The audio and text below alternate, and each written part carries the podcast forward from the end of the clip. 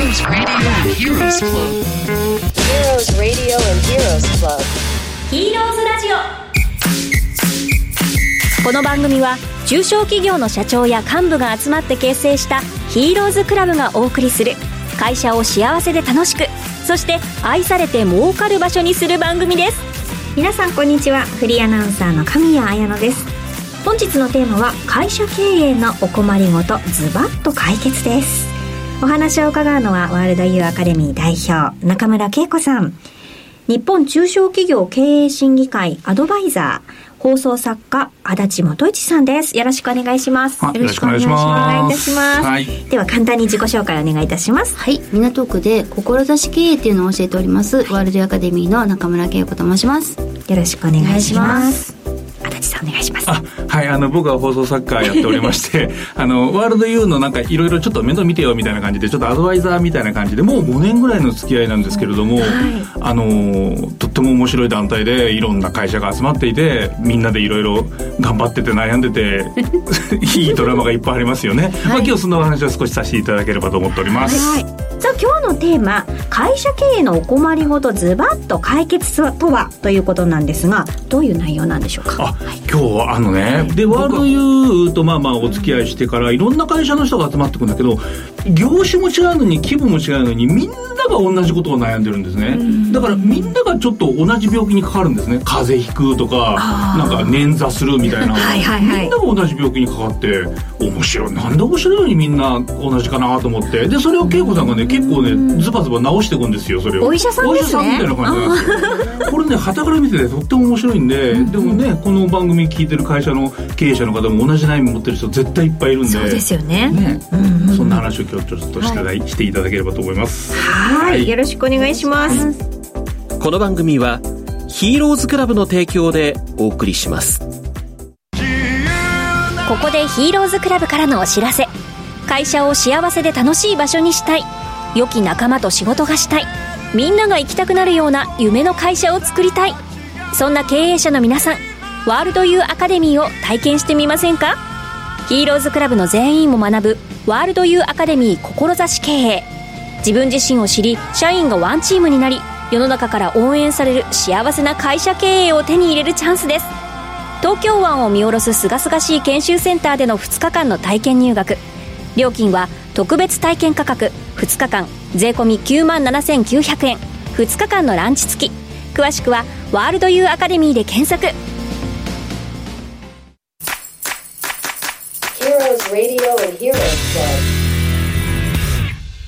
さあそもそもなんですがなんで恵子さんは会社の困難を救うことができるのか教えてください。話せば長いんだけどやっぱりあのもともと自分もあの会社経営をやっていたんですねもともとで仕事が大好きで。でもそうやってやっていくうちになんかおかしなことなんですけどもなんか量に目覚めるというか売り上げとか、はい。数字とか、はい。店舗数とか実績とかそれでまあまあ基本働くのが好きだからね。それで結果は出していくんだけれどもそのもっともっともっともっともっともっとのラットレースのその向こうに、本当に自分がなんか求めている幸せっていうのがだんだん分かんなくなってきて、その自分の会社のこう、ま、空を見上げた時の窓がすごく小さく見えて、自分で自由で経営者やってるんだけど、なんか自分がなんかこのいっぱいある店舗のねお店のなんか一つに閉じ込められてるような気がして。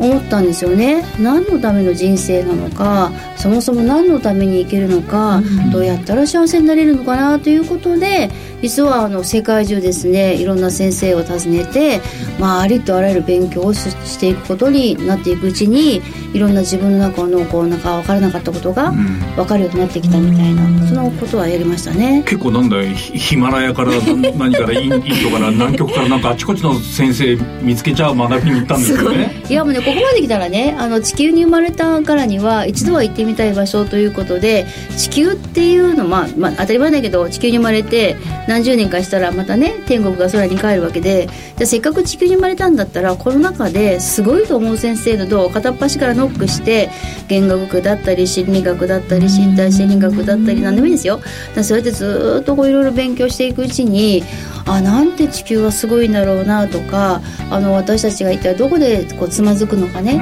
そういったことの共通項がだんだん分かってきてその解決策をまたいろんな先生方にご指導いただいて気がつけばそれをですねなんかこうお伝えする側になってたみたいな感じですかね。なんか魔力が出来上がった。経緯が分かった気がしますね、早速どんな悩みが多いのか聞いてみましょうはいえーと、こういうのがありますね。中小企業の多くの社長が孤独だ。社員に伝わらない。社員に嫌われるかもしれない。私が一人我慢して頑張ればいいんだといった心境に陥ることが多いというお悩みなんですがそれはなぜですか？どうしたら解消することができるのでしょう？ということです。普通に考えてねまあ、例えば足立っちがさ社員になってよ、今月も売り上げ上げろ。来月も売り上げも上げろ。もっと上げろ。もっと上げろ。もっと上げるってお題目みたいにね、数字の結果のことばっかり言われてさ、それで人間関係どう？そうだよね。結果ばっかり求められて、うん。まあ単純な数字を追わされてそうそうそうそう。まあなかなか面白くないですよね毎日はね、うん。いやそれでねあの、結構それぞれの社長がこう、うん。何するのいいの？あのじ自分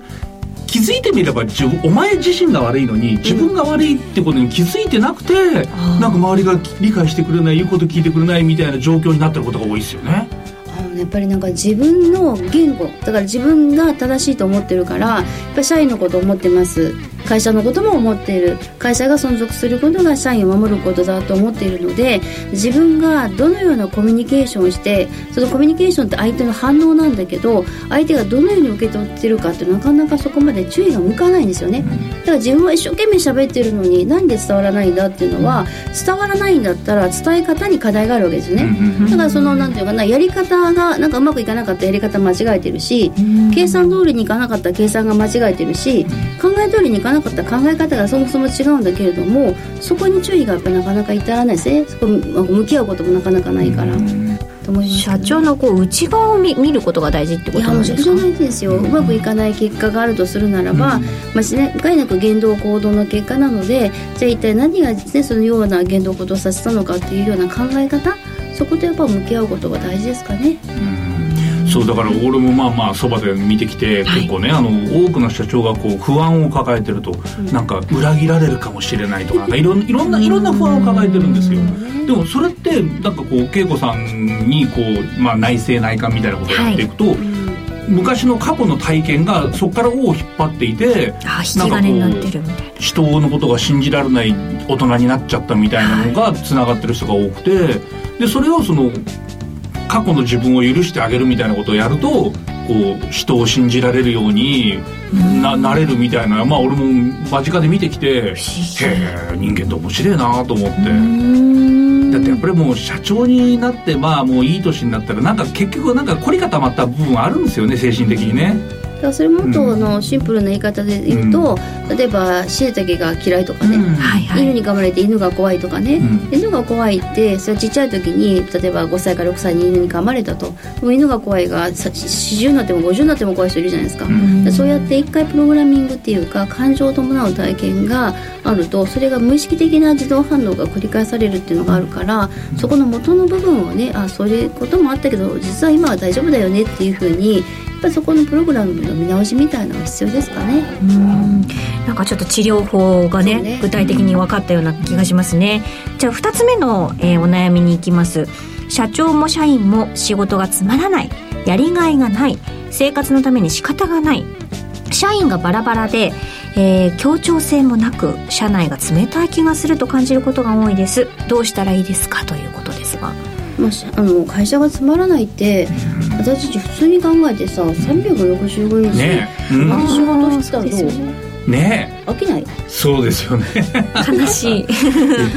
社長も変わんない社員も変わんない、うん。仕事もそんな大きく変わるようなことではないじゃないですか。だからその社員にね聞いたの。あなたねあのすごく仕事のできる社員だよ、100の力があるとすると、うん。あなたどれぐらいの力でやってるって。そしたら本当のこと言ってって言ったら2割3割って言うわけよ。少ないですだってねもう毎日同じだしいくらやっても給料変わらないしね。そしたら残りの、うん。まあ、8割とか6割、まあ半分って言ってもねそれは力があるわけだからそしたらこの時間を楽しいこと面白いこと素敵なことができるようになれば会社行くことが大学行くよりも面白くなって生産性が上がればいいんじゃないかなと思って始めたのが実は志経営なんですよ。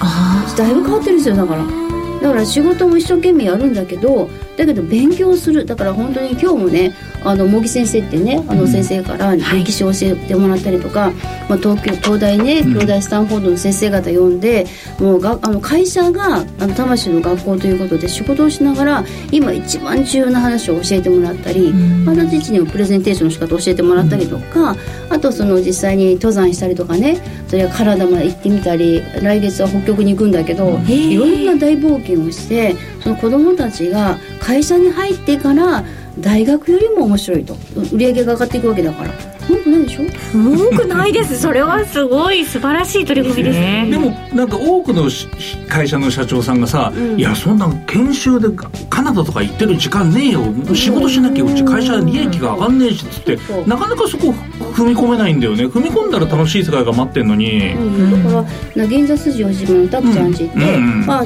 あの大将がお寿司握るわけじゃん、はい。で一人板前だよね、うん。ということは彼が仕事をしなかったら売り上げゼロだよね、っていうふうに当たり前だよね、だけど実際に仕事量が半分になって過去最高益になったから。だからそれは本人が一番びっくりしてましたよ。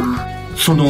今の小島さんの話もそうなんだけど俺もね、そのなかなかこう信じがたかったんだけどここの,、はい。ここのチームの中で起きてることが。最初はみんなねうちの会社の商品買ってくださいお願いします。うちの会社の製品はいい商品ですよ。お安くしますよとか言って売ってるのがまあなんとなく普通じゃない、それがここのメンバーは売り込まなくっても勝手に向こうから売ってくださいっていう人が現れる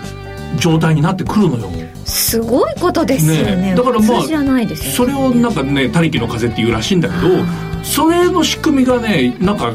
すごいのよ。でもそれってなんかあの今に始まったわけじゃなくて、まあそうね。うん。近江商人なんかもね、うん。自分もいいしお客様もいいし世間もいいよねっていうのは当たり前に昔からあって、そしてまあ100年200年ってずっと続いていくわけじゃないですか。だから近江商人のねあの社長なんかにもご指導いただくってことあるんだけれども、絶対自分がいいってことも大事なんだけど買ってくれるお客様にも喜んでいただいて世間様にもねなんか良くなることっていうか大事ででもまあ零細中小企業っていつも自分のことに精一杯になっちゃうんですよね。でそこのところも大事なんだけど力を合わせて世のため人のためにできることはやろうよってこうやり始めていく中でどうせ買うんだったらどうせ食べるんだったら、それだったらあんたのとこ応援するよっていうふうに応援していただけるようなことが自然にまあできるようになったっていうのがみんなの力を合わせてできたことですかね。ここでヒーローズクラブからのお知らせ会社を幸せで楽しい場所にしたい。良き仲間と仕事がしたい。みんなが行きたくなるような夢の会社を作りたい。そんな経営者の皆さんワールドユーアカデミーを体験してみませんか？ヒーローズクラブの全員も学ぶワールドユーアカデミー志経営。自分自身を知り社員がワンチームになり世の中から応援される幸せな会社経営を手に入れるチャンスです。東京湾を見下ろす清々しい研修センターでの2日間の体験入学。料金は特別体験価格2日間税込9万7900円。2日間のランチ付き。詳しくはワールドユーアカデミーで検索。